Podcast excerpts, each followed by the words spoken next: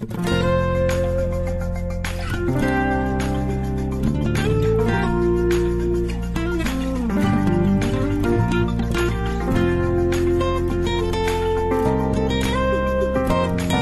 万经常被我们看作是一道坎。怎么赚取人生的第一个一百万呢？方法有很多，比如说买彩票中大奖啦，前两年买了两百个比特币，或者家里的老房子拆迁了，又或者说十年前购买了公司的原始股，然后公司成功上市，咱的资产翻了十几番。但今天呢，格局君要说的赚取人生第一个一百万。指的是普通的靠工资收入生活的工薪阶层如何赚取一百万现金流。没有彩票，没有比特币，没有拆迁，没有股权，还有别的最快赚取一百万的方法吗？赚一百万难吗？难，很难，但其实也不难。怎么说呢？我们来算一笔账。每个月省吃俭用攒下两千五百块钱，这样我们攒够一百万需要三十三年左右。当然，稍微有点理财技能的都不会采用这种办法。比如说，三十三年后一百万根本不值钱，消耗这三十三年时间成本也过于的高了。那换一个办法，每个月省吃俭用攒两千五百块钱，同时靠理财获得。仅仅是百分之四的年化收益率，这样攒够一百万要多少年呢？答案是二十一年左右。所以说，我们平常看不起的百分之四的年化收益率，立即就将我们实现小目标的时间缩短了十二年之久。如果大家的平均年化收益率能够达到百分之八，同样在每个月存入两千五百元的情况下，实现一百万小目标的时间。将缩短到十六年左右，十六年好像依然不是那么的短暂，那就努力提高每个月的攒钱能力吧。比如说，每个月攒够一万块钱，获取百分之八的年化收益率，我们赚取第一个一百万花的时间仅仅是七年。这一连串的数据算下来，是不是特别惊人呢？其实这就是我们一直说的复利的力量。是否能够尽快攒够一百万，取决于我们是否能每月投入更多的本金，以及找到合适的渠道来投资。巴菲特这样总结自己的成功秘诀：人生就像滚雪球，重要的是发现很湿的雪和很长的坡。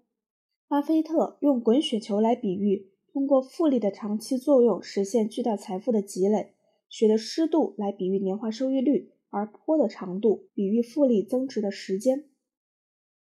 发现问题了吗？积累财富有两个关键因素：本金和收益率。对于普通人来说，想最快积累财富有两步：一个是提升收入，提高每月可投资的金额，其实就是本金，很重要，甚至是决定性作用；还有同等收入水平下提高投资收益率。提高自己的工资收入，这个得看咱们自己的本事。咱们说的更多的是如何在低风险的前提下提高投资收益率。格局君的建议是基金定投。基金定投通常会跟懒人、小白这些词联系在一起，原因就是因为它简单，可以说是利用时间来打败智力缺陷，或者是时间给予财富的一种投资方式。基金定投的原则，简单来说就是傻傻的买，聪明的卖，稳稳的赚。开始定投的最好时间就是现在。但在我们开始进行基金定投之前，有几个常识需要了解。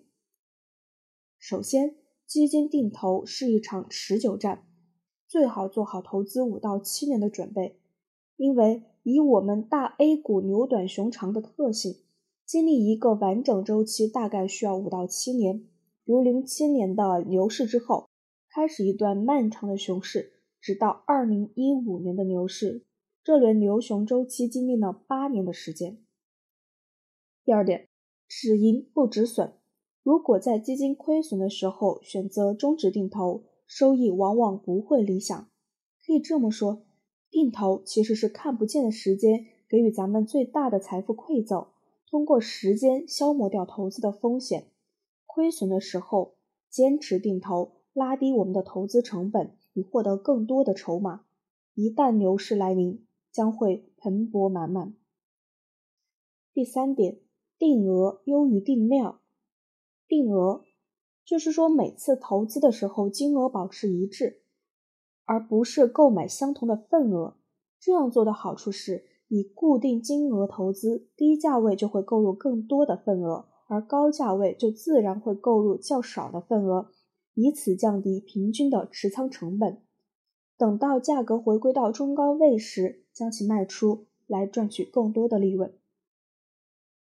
今天呢，给大家分享了一个适用于小白投资者或者有一点点小偷懒的投资者的理财方法，那就是基金定投，利用时间来对抗投资的风险，获得不错的收益。在节目的最后，希望给大家做一个互动：你每月能留出多少钱用于投资呢？你有准备用多久的时间完成一百万这个小目标呢？如果你已经完成这个目标，也一定要在留言区将自己的经验分享出来哦。好的，以上就是今天的全部内容了，咱们下期节目再见。非常感谢您的收听。想要获得格局推荐的投资理财书籍、视频，知道如何操作、听课，系统的学习投资理财的知识和方法，可以添加张燕。班主任老师的微信，微信号是九八四三零幺七八八。如果您是第一次听到咱们的电台，或者是还没有关注咱们的电台，那您可以点一下关注，有新的节目将会在第一时间收到通知，以免以后找不到咱们的电台。如果有您喜欢的节目，觉得不错，欢迎转发分享到您的微信朋友圈。那么您可以截图保留，发给张燕，会有电子书奖励。好的，感谢您的支持和鼓励，希望我们共同进步，迈向财务自由。